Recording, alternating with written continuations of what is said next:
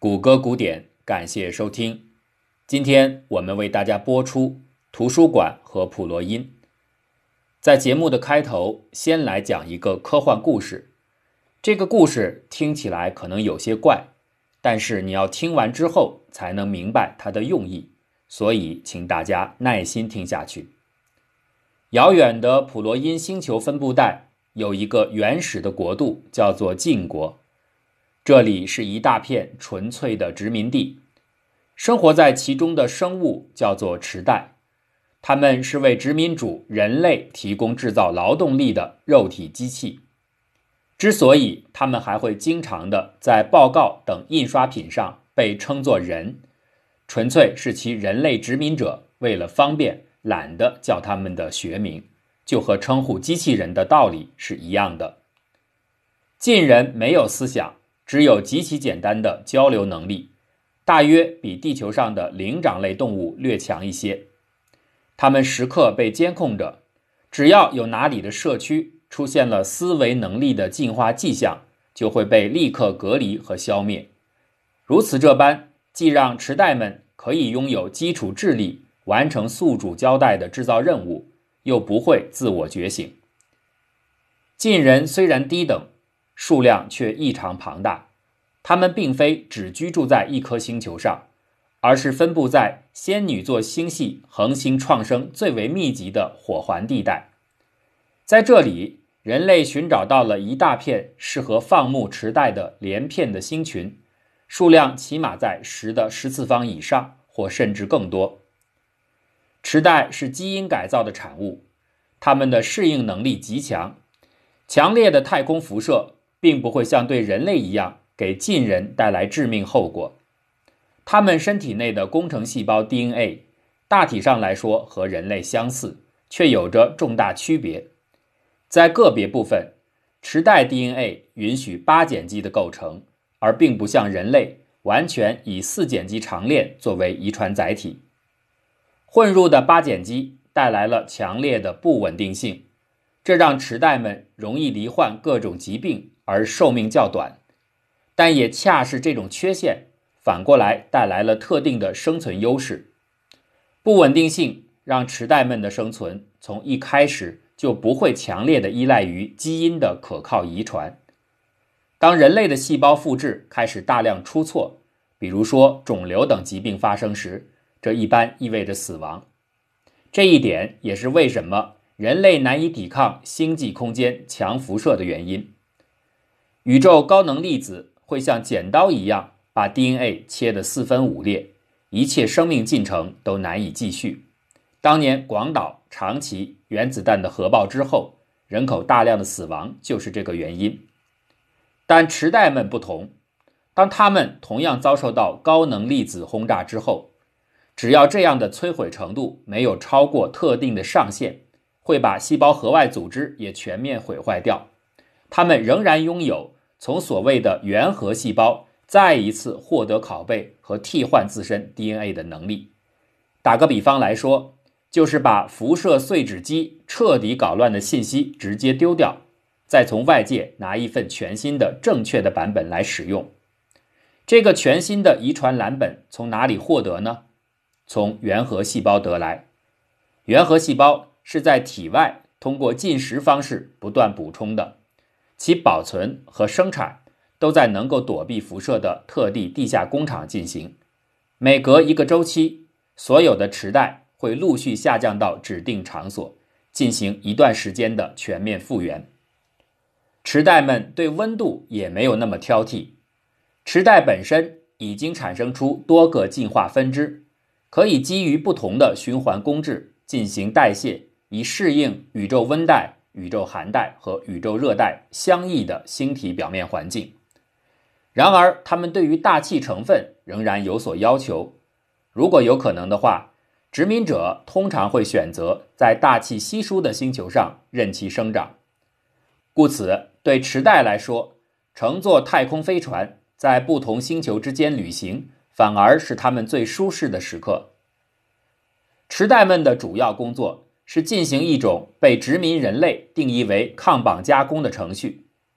为了减少对庞大晋国的监察和维护成本，抗绑是殖民人特意设计出来的一种几乎完全自我运转的通用模块化创制能力。它既是一种制造过程，也是一种创造过程。二十种被称作单体的基本元件，在各个星球上被极其简单的大量创生出来。这个过程系由一系列的更为低级的半生物工程体完成，此处不再详细介绍。而后，单体会被池袋们收集运输到每个星球上大量分布着的不同池袋的群聚点，在每个定居点的池袋村落都会有一本被称作码点的生产手册，它是单体元件的组合序列码，只要按照码点的蓝本。对单体施加序贯装配，就能生产出普洛因。普洛因是殖民者需要的成品。不同池袋村按照各自的码点加工出不同的普洛因。码点不是由人类编纂出来的，而是依照池袋的习俗自我慢慢进化出来的。晋国人每向外扩展一个据点，就会按照惯例把前面村落的码点字母书。随意改动个别字母后保存到本地，可以想象的出来，这在大多数情况下，单字母改动相较于庞大的书册而言没有什么实际意义。两个临近村落产生的普罗音差不多是一样功能的东西。当然，如果两个定居点的地理距离遥远，情况则有所不同，他们的普罗音成品会大相径庭。因为其巨大的间距，意味着它们之间曾经历过多次迁移和码点的变更，加工的密码已经演化的很不一样。人类就是用这样的自主管理规则来放牧池袋的。这种方式最大的好处是无需太多干预，缺点呢，则是有太多随意性，以至于各个地方加工出的普罗因，这当中有很多是没什么用处的。因为它们只是遵循随意而缓慢演化着的码点而被创造出来，没有设计目的，也没有特定意图。当然，大量的无效产品之外，也总还会有普罗因意外地显现出某些功能，比如说可以对其他的普罗因进行加工、切割或者焊接，或者说能够帮助制造码点，亦或是能够提高生产效率等等。这样的产品幸运儿全凭运气得到，可是殖民者想要的也正是这样的普罗因。中奖的概率虽小，但晋国的生产规模很大，二者相乘之后，还是能够保证有用的功能经常性的涌现。池袋具有基础思考能力和简单语言能力，他们可能接近于极早期的智人或更早的前人形态，虽然其生活方式单纯。但大量集结在一起，仍然建构出了复杂的社会体系。一般的内部秩序，殖民者都是交给池袋们自行管理。只有牵涉到大范围的社会危机时，人类才会介入。这一天，一起新的科泰斯级刑案惊动了著名侦探金代焕。所谓科泰斯级，是指大范围的池袋非正常性死亡。这在过去多半只有两类原因。一是流行疾病爆发，二是大面积的暴力冲突。池袋们的脾气其实很坏，然而赶到现场的金代焕却觉得这一次事出蹊跷。报案的卓比斯特幺八三定居点没有发生战役，也没有疫情，这里很明显的是出现了谋杀案，而且是一次史上罕见的波及甚广的大范围谋杀。在这儿需要交代一下背景。晋国范围内所有的武器被禁止使用，而用于生产普洛因的制造工具则百分之百本身也是普洛因产品，它们都是经过许可的安全品，不具备刀剑一样的杀伤性。故此，性格粗暴的池袋虽然打斗频繁，但因为缺少武器，通常引起的伤亡都很微小，甚至不足以引起人类警员的关注。只有战役级别的打斗出现时，赤手空拳也会产生严重的后果，这才需要殖民者干预。可眼下的情况并非如此。从被杀死的许多池袋的尸体来看，他们无疑是被一种锐利的剑刺死的。问题的关键在于，这些剑是从哪里冒出来的？查阅近期登陆和往返卓比斯特幺八三定居点所在的马斯克星的海关记录，以及核对此前该星球内部的管理资料，没有发现任何可疑的物资运输迹象。也就是说，从外部。有某些人类阴谋殖民者策划作案的可能性基本被排除，剩下的就只有内部贩售武器的可能。经过一段时间的详细排查，侦查组没有在案发地点附近的地域找出任何的凶器或者相应隐匿以及黑市交易的线索，案情陷入到毫无线索的窘境之中。办公室里的金代焕一筹莫展。此时，旁边的老烟枪资深探员西乡明南吐出一口烟圈，淡淡说了一句：“那还是去图书馆翻翻资料吧。”金代焕回头看着西乡，他懂得这句话的用意。之前组里已经有人提出过这个侦办方向。既然所有的线索都找不出证据，那剩下唯一还未曾被考虑过的一种可能性，就是有一些池袋。借助了公开的普罗因生产线制造出了刀剑，可是这种可能性从技术上来看几乎无法成立。一方面，池袋虽然有初级智能，但他们远不像人类一样有完整独立的意识，在制造和生产普罗因时，他们并不具备创造力，他们的加工活动更像是人类的呼吸脉搏一样，属于本能反应。而非有意控制下的行为，所以他们只会严格的按照码点操作。另一方面，对码点来说，这么多年以来，晋国浩如烟海、不断变化着的码点库里，从不曾听闻哪里曾有刀剑一类的锐器加工制成。综合以上两点，公开制造普罗因剑听起来像是天方夜谭。可是。这个时候，反正无路可走，金代焕仍然决定试着了解一下马斯克星球上每个定居点的马点都要在星球图书馆备案，所以他打算去那儿查询相关的码点说明，看看整个星球都在制造些什么。浓郁的咖啡香气包裹下，侦探坐进了舒服的圈椅中。管理登记码点是一项高阶工作。需要星球图书馆的人类支援才能提供服务。池袋向外繁衍拓殖的速度非常快，几乎每时每刻都会有新的定居点建立，相应的也就有新的码点生成。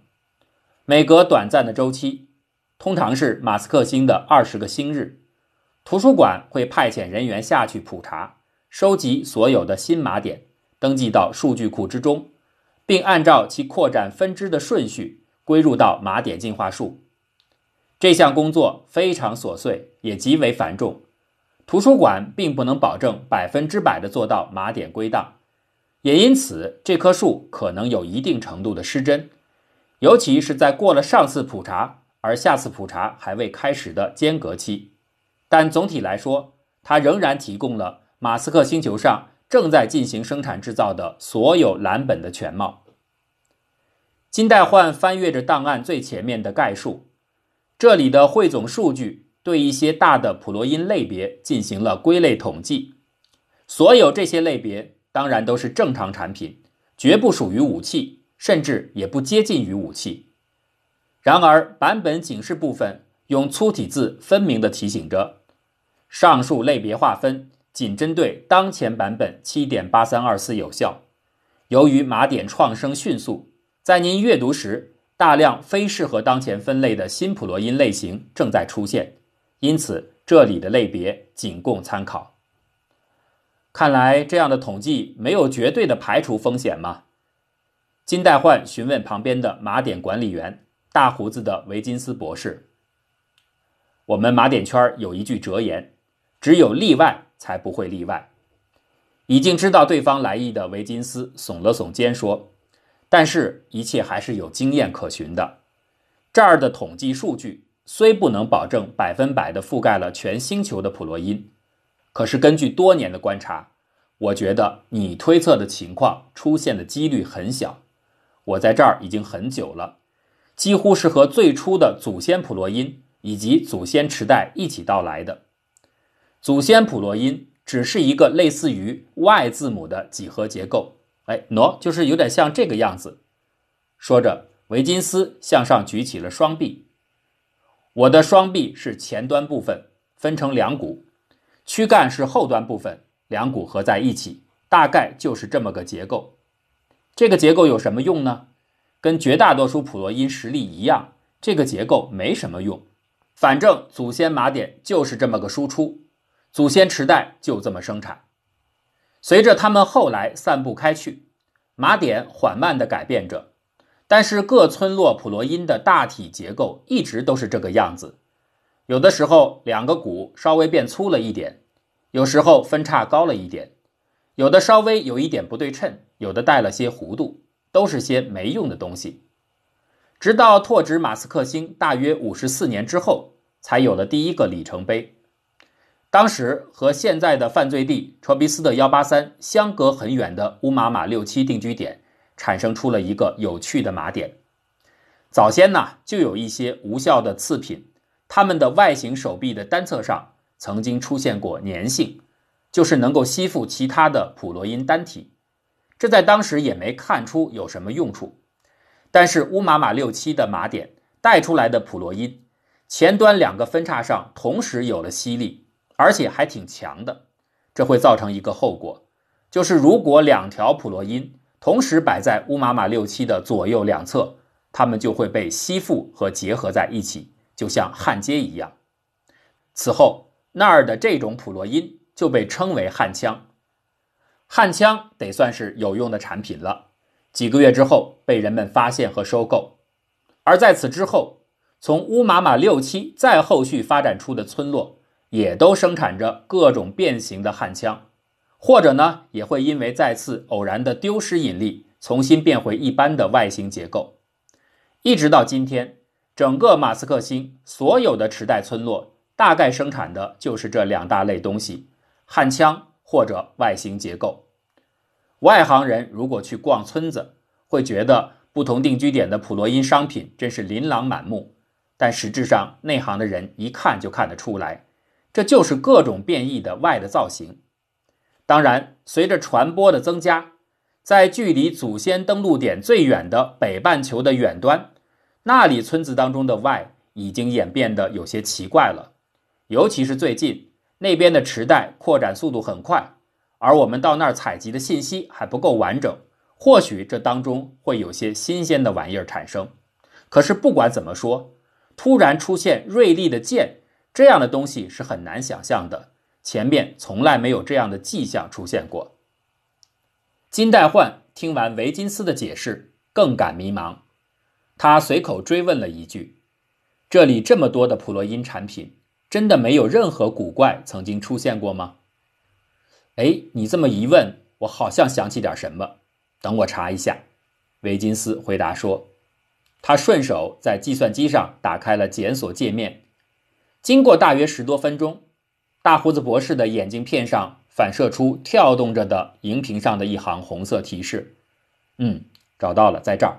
我印象当中没错，大约是十三年前的夏天，有一条记录显示，马吕斯二期那儿的马点产生过一个异常的性质。那里得到的普洛因内部有一段单体排列，似乎对池袋有伤害性。这儿有初步的报告，不过不是很详细。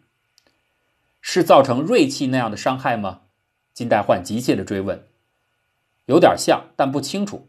这儿记录的很简略，说是有割破普罗因的倾向。你知道，池袋身体里边也有普罗因，所以这可能是一种解释。为什么当时没有详细记录呢？金代焕有些不解。为什么不为什么？维金斯笑道：“你今天是遇到了特别的案子，才会关心锐利切割这一类的性质。”普罗因里这种局部的特性火花点燃的太频繁了，要是每个都去追究，根本没有可能性。我们一般都是观察他们后续的表现。如果某种特性能够慢慢积累起来，甚至对最终产品产生实质性的影响，那么在旁边的临近站点一定会反复的看到这种特性。这里模糊的提到了普罗因的破解能力，要是真的有，应该也没有实质性的影响，因为后续没有类似的报告再出现呀。不过话说回来，这种性质要是真的能够体现为普罗因剑这样的东西，那池袋们会高兴的，因为他们太爱打架了。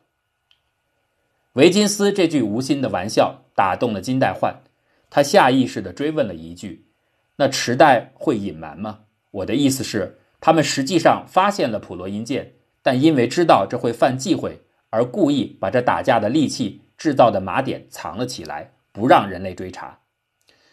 呃，这我没想过。维金斯被问得愣了一下。完整的制造过程，池袋是没有能力改变的。这是他们的生理本能决定的，他们不会像人类工程师一样把某一部分的设计移植到别的地方，但是他们会不会利用某些符合他们期望的码点，故意有选择性的加快他们的演化，这就不确定了。维金斯推了一下眼镜，继续思考了十几秒钟，还是不太可能。我觉得，因为池袋的语言仅限于生产动作的表达。他们没有讨论和交流码点内容的沟通能力，唯一可以记载码点的语言就是码点自身，而各村落的码点人类都可以完全看得到，所以在这些铭文码点之中，他们想藏信息也是藏不住的，除非他们有特别的密码。可是我刚才讲了，他们没有这样的文字能力，何来密码可言呢？维金斯边说边摇了摇头。下午的对话很快结束了，金代焕一无所获，离开了图书馆。最后一条可以解释凶器来源的通路看起来也被堵死了，除非能找到一种神奇的池袋密码。金代焕不由想起了他小时候曾经看过的一部古老动画片《名侦探柯南》里二分之一的顶点这个故事，在这段剧情中，失踪的小说家。巧妙地运用全篇章字符拆散和重组的技巧，隐藏了关键信息，再结合不发音的 H 行规则，把隐秘进一步藏得更深。不同于一般的密码万变不离其宗的映射原理，这里小说家构思的是新颖的技巧，利用文字在空间跳跃拼接，形成新的结构。金代焕心想，池袋密码。如果存在的话，会不会也是类似这样呢？突然之间，他苦笑了起来。维金斯先生刚才已经解释得很清楚，要想记录普罗因，池袋唯一能够利用的语言就是码点自身，而码点序列人类完全看得懂。这个说明书能制造什么，不能制造什么，都在管理者的掌握之下。这种情况下，怎么可能还有所谓的结构式密码呢？池袋是没有能力拆开或重组码点序列的，所谓的密码大概不会存在。左右思考之下，金代焕越来越头疼。他认为可能不得不放弃这样的侦查方向了，即认为行凶的剑来自一种普罗因产品。不过，在下定这样的决心之前，他还是决定到那个所谓的马吕斯二期定居点转一转。那里不是说曾经出现过疑似能割伤池袋的迹象吗？凭借敏锐的直觉，金代焕觉得这儿隐隐的不妥，他提着的心始终放不下来，去看看或许是值得的。节目的最后打一个小广告，我的最新的新书《理性的力量》，这就是这本书的书名，已经正式出版了。书里并没有新的内容。是对过去系列节目一些我认为算是精华的集结和整理，感兴趣的朋友欢迎来捧场，在京东、当当都有出售。在此谢谢大伙儿。